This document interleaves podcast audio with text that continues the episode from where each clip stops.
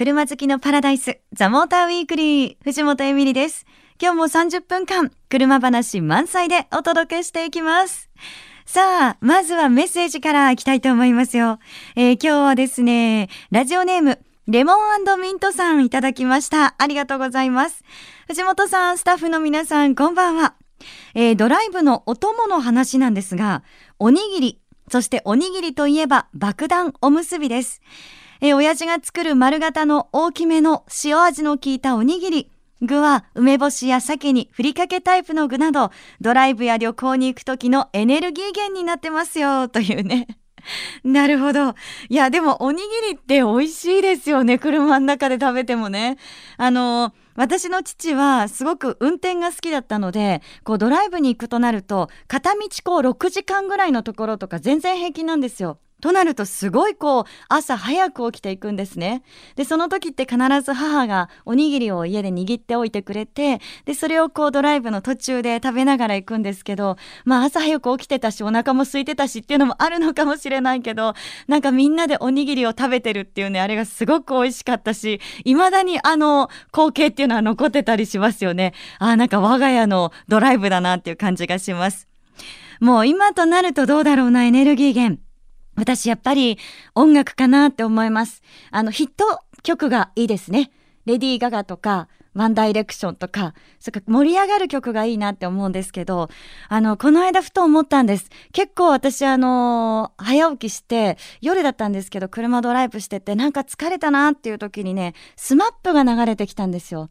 で、スマップのダイナマイトとかシェイクとか、あれ聞くとね、やっぱ体反応しますね。踊っちゃうもんね、車の中で。世代だなって思ってください。まあまあ、そういう元気な曲っていうのがエネルギー源かな、なんていうふうに思います。えー、こちらはそうですね、ラジオネームレモンミントさんにも番組ステッカーお送りさせていただきます。受け取ってくださいね。え皆さんからのメッセージお待ちしてます。メールアドレスは tm.fmyokohama.co.jp ザモーターの頭文字 tm.fmyokohama.co.jp でお待ちしています。FM 横浜ザモーターウィークリー。さて、先日もこの番組でね、お話しさせていただいたんですけど、私先月に夏休みを取ってアメリカに1週間留学なるものをしてきました。英語の語学学校でいろんな国の学生の皆さんと一緒に勉強してきたんですけど、あの、そんなね、海外の友達と話をしていて、よく日本のことを質問されたんですね。あの、初めて会った時から挨拶に続いて、日本はどんな食べ物が美味しいの？とか、普通にこうよく聞かれるんです。でも私が予想していた以上に日本のことを詳しいなって思う方がね、多かったんですよ。で、その質問の中で困ってしまったことがあったんですね。それはヨーロッパのクラスメートから、なんで侍のヘアスタイルはポニーテールなんだって聞かれたんです。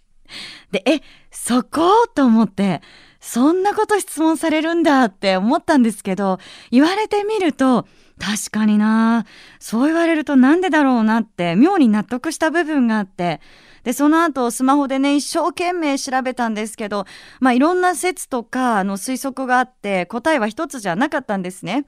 でも日本にいたら絶対にこれ調べなかったなというか疑問を持たなかった気がするんです。で、ふと思い出したのが、先日、あの、ニコル BMW グループの大商談会にお邪魔した時に、フェラーリ458の特別モデル、武士道っていうのを間近で見たんですよ。で、これって日本をイメージした希少なモデルなんですけど、日本文化がね、至るところに入っているんです。武士道だけに。あの、ボンネットにはまっすぐに伸びたホワイトラインが入ってるんですけど、これはあの日本刀をイメージしてるんですって。で、センターコンソールには、兜のイラストが描かれた、こう、エンブレムがあったんですけど、これ、七宝焼きなんですって。すっごいさすがでしょ？こだわってますよね。あの、テーラーメイドの超オリジナルモデルで、もう見ただけでラッキーって思うような車なんですけど、それにね、プラスして、海外の方から見た日本のイメージっていうのは、こういう感じなんだなぁなんてふと思ったんですよね。まあ、ちなみに、お値段は4000万 ?5000 万？とかなのかな？まあ、金額を聞くと、はあってなりますけど、あの、日本の文化がふんだんに盛り込まれた車ってあっても面白くないですか？ね、名前も例えば、トヨタサムライとか、どうだろう、ホンダ富士山とか、もう至るところに富士山が描かれている車とか、いやいや、いやいやって思うかもしれないけど、あの、海外でね、これ特に受けるかもしれませんよ。また私勝手なこと言ってますけど、まあそういうのがね、あっても面白いんじゃないかな、なんていうことをね、ふとあの、私は海外で感じました。藤本エミリのウィークエンドチェッカー。川崎、横浜で BMW 正規ディーラーを展開しているニコル BMW では、11月8日の土曜日、横浜の日産スタジアム前中央広場で、ニコルオーナーズデイ2014を開催します。11時から16時までの開催時間中、会場では BMW 最新モデルの展示やパーツの即売会、キッズコーナーや豪華商品が当たる抽選会などが行われます。えそして今年もザ・モーターウィークリーが現地で公開収録を行います。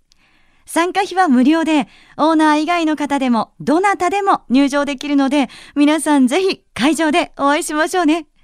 詳しくはニコル BMW のホームページをチェックしてみてください。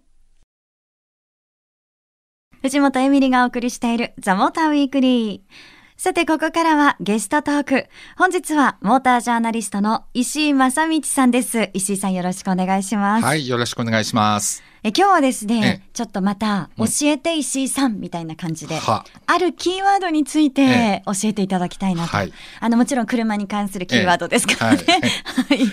え今日はですね、マイルドハイブリッド。おはい。はい。これをちょっと石井さんに、ね、なるほど。なんか通なとこ来ましたね。あ、通なとこ来ました。はい、ね、でもなんかあの、今、ワゴン R の、はい、あの、マイナーチェンジで、そうですね。結構話題になってるということで、私も知ったんですけど、このマイルドハイブリッドっていう言葉をね、皆さんどうでしょう、うん、聞いたときに、私はまず、うん、ハイブリッドじゃなくて、はい、マイルドハイブリッド。はい、え、ってことはハイブリッドと何が違うんだろうっていうのをまず気になったんですけど。はいはい、えー、っと、まあ、ハイブリッドカーといっても、えー、まあいろいろ種類というかですね、うん、いくつかあるんですね。はい。で、ハイブリッドカーには違いないんですけれども、その中でマイルドがあったり、うん、もうちょっとこう、電気の力が強いとストロングハイブリッドなんて言い方もします。マイルドハイブリッドは電気の力がそんなにないということですね。はい、具体的に言うとプリウスなんかはストロング。ストロングに、はい。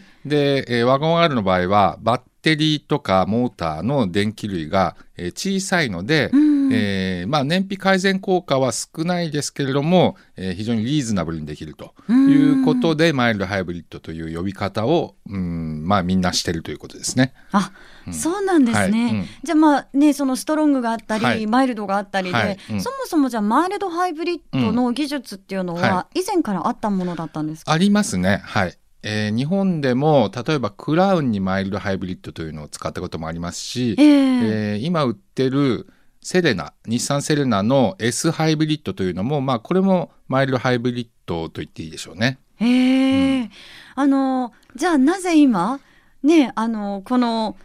ワゴン R のマイナーチェンジで、はい、ドカーンってこの言葉が、うん、こう話題になってきたのかなっていう。まああのもともとね軽自動車は、えー、もちろん燃費を良くしたいけれども、えー、あまりそのコストをかけられないというところもあるじゃないですか、はいはい、車両価格が上がりすぎてしまうんで、えー、だけどうん鈴木流の、まあ、いろんなこうやり方でですね、えー、一応ハイブリッドカーというものが実現したということでみんな注目してるんじゃないですかね。ああ、うん、そっか、はい、じゃあその軽自動車にとっては、はい、その低価格っていう意味でも、うんはい、メリットがすごく高い。そうですね。でハイブリッドカーはハードルが高かったとも言えますね。だからワゴン R もあのハイブリッドカーと歌ってるわけではないんですよ。はい、あくまで SN チャージ搭載車ということですけれども、まあ、カタログのスペック表とか見るとハイブリッドシステムって書いてあったりしますけれども、あんまりこう表立って歌ってはいないですよね。あそうなんですね、うん、でもやっぱすごくその燃費がいいっていう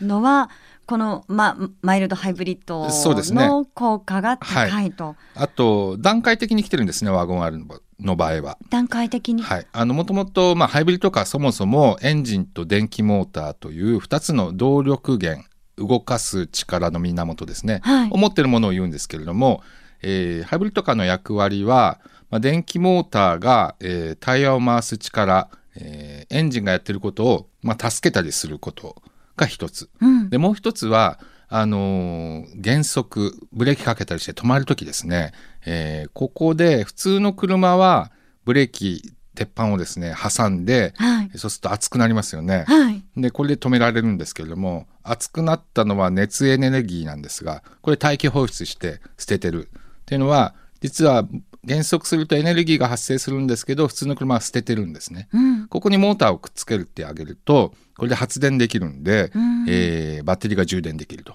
で回収できるっていうこと、えー、これでエネルギー効率が上がるというのがハイブリッドカーのもう一つの役割なんですね、はい、でワゴン R の今まではエネチャージというのを使っていて、えー、この回収する部分エネルギーの回収する部分はやってたんですよ、うん、だけどえー、まあ発電だけに使っていたものをちょっと駆動側タイヤを回す力の方にもですね、えー、力を使えるように改良したので、うん、ここを境に、えー、まあ、ハイブリッドカーと呼んでもいいというカテゴリーに入ってきたということですね。うん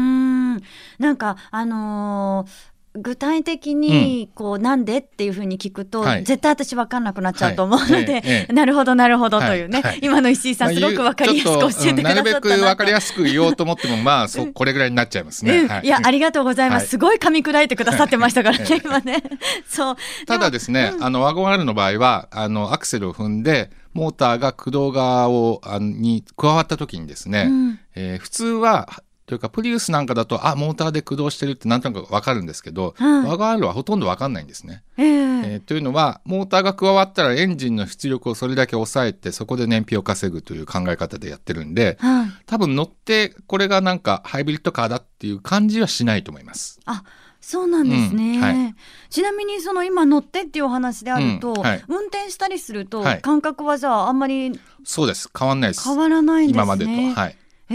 まあそこもマイルドマイルドハイブリッドカーのマイルドなゆえんかもしれないですけどね。そこもマイルドな感じ。はいえーはい、なるほど、はい、なんかすごく全体的に優しいっていうね。優しい。そういうのが溢れてるような感じがしますね。うんとなるとですよ、えー、あのじゃあ今後なんですけど、うん、まあまずその日本では、これマイルドハイブリッドってどんどんどんどん増えていくって考えちゃっていいんですか？そうですね。あの今後えー、特にまあヨーロッパとかアメリカとかも含め自動車成熟国は、あの燃費規制が厳しくなっていくんですね。うん、で2020年例えばヨーロッパですと全ての車の平均が 24km パーリットルぐらいまで持っていかないといけないんで、えー、そうなるとまあちょっと燃費のいい車作ってるぐらいじゃダメで全体的に燃費を上げないとダメなんですよ。はいはい、そういった時にはこのマイルドハイブリッド的な技術がえー、非常にこう有効になってくるんで今すでにですねそれに向けた、えー、開発が盛んに行われてますね。あじゃああの今ね今日はマイルドハイブリッドっていう、はい、まあ、技術ですけど、はい、これ以外にも、うん、まあ、いろんなその燃費改善の技術があちこちもしかしたら出てくる可能性もあるってことですか、はい、あのまあえー、技術が全く違うというわけではなくて基本的な考えは同じですけれども、例えばヨーロッパは今普通車って12ボルトっていう電源を使ってるんですけれども、はい、まあ、48ボルト系と言われる、まあ、電圧の高いものに変えようと。うん、でそれでこう電気がもうちょっと使えるようにしていくとマイルドハイブリッドカーが作りやすいと。はい、でハイブリッドカーにしちゃったりプラグインハイブリッドにするとやっぱりコストがね、えー、バッテリーもモーターも大きくなってきて、えー、コスト高いですしさらにあの電線とかこういうのも結構ごついものになってきて、高いし、電圧がもっともっと上がってくると安全性のためのえー、マージンとか、はい、えー、技術開発、えー、コストっていうのが響いてくるんでまあ、今2020年ぐらいの燃費規制をあの叶えようと思った場合にはマイルドハイブリッドぐらいのものを全体的に広めてあげるっていうのが、えー、かなり現実的ということですね。うんなるほど。なんかあのね買う方にとってはすごく嬉しいし、はい、私みたいに、はい、えこれはどういうことですか？とかって、はい、いうふうに聞く方にとってもマイルドなのねそうそうマイルドなのね、みたいな人にとっても面白いってなりますけど、メーカーさんとか本当そうですね。大変ですね。まあだからあの難しく考えないで、うん、えー、コストアップはそんなにせずにまあ10とか下手すると15%ぐらい燃費が稼げるんじゃないかなっていうような、えー、技術ですね。うんなるほど、はい。じゃあねぜひあの今石井さんのお話を聞いて、はい、皆さんもおおなるほどなって思われたと思います、うんはい、またあのいろんなこうい。うものがあった時は教えて石井さんで、はい、はい、ぜひよろしくお願いします、なるべくわかりやすい言葉を選ぶように頑張ります。はい。多分あの私が、ああなんとなくわかりますってなったら、きっとリスナーの皆さんは分かってくださってると思いますので、大丈夫かとわかりました。リトマス試験紙的な感じで、そうそうそうですね、読んでいただければ。はい、はい、この時間は石井正道さんでした。ありがとうございました。はいどうもありがとうございました。お届けしてきました、ザ・モーター・ウィークリー。いかがでしたでしょうか？え今日はね、マイルド・ハイブリッドというこのキーワード出てきましたけど、あの、私ハイブリッドにストロングとマイルドっていう種類があるっていうのも初めて知りました。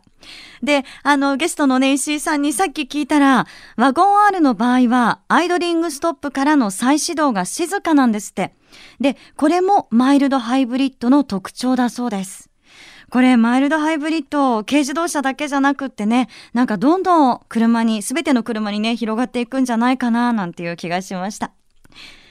お送りしてきました、ザ・モーターウィークリー。え今日の放送は翌週番組サイト、ザ・モーター .jp にアップされます。えこちらもぜひチェックをお願いいたします。えそして LINE アットにザ・モーターウィークリーのアカウントを始めてます。番組情報なども発信してますので、よかったら友達登録してくださいね。えそして番組 Facebook、私も直接書き込みをしています。この番組 Facebook もぜひチェックしてみてください。さあ、そして今日のプレゼントいきたいと思います。え今日はですね、鈴木ハスラーのフルバックカーを3名様です。あの、カラーもね、たくさんありますよ。オレンジとブルーとピンクです。あの、どのカラーがいいかね、希望を書いて送ってくださいね。応募はメールでお願いします。住所、氏名、年齢、連絡先、電話番号と番組の感想も書いてご応募ください。メールアドレスは tm.fmyokohama.co.jp ザモーターの頭文字 tm.fmyokohama.co.jp です。え詳しくは番組ホームページも見てくださいね。えそれでは皆さん、良い週末ドライブを。ザモーターウィークリー。お相手は藤本エミリでした。また来週。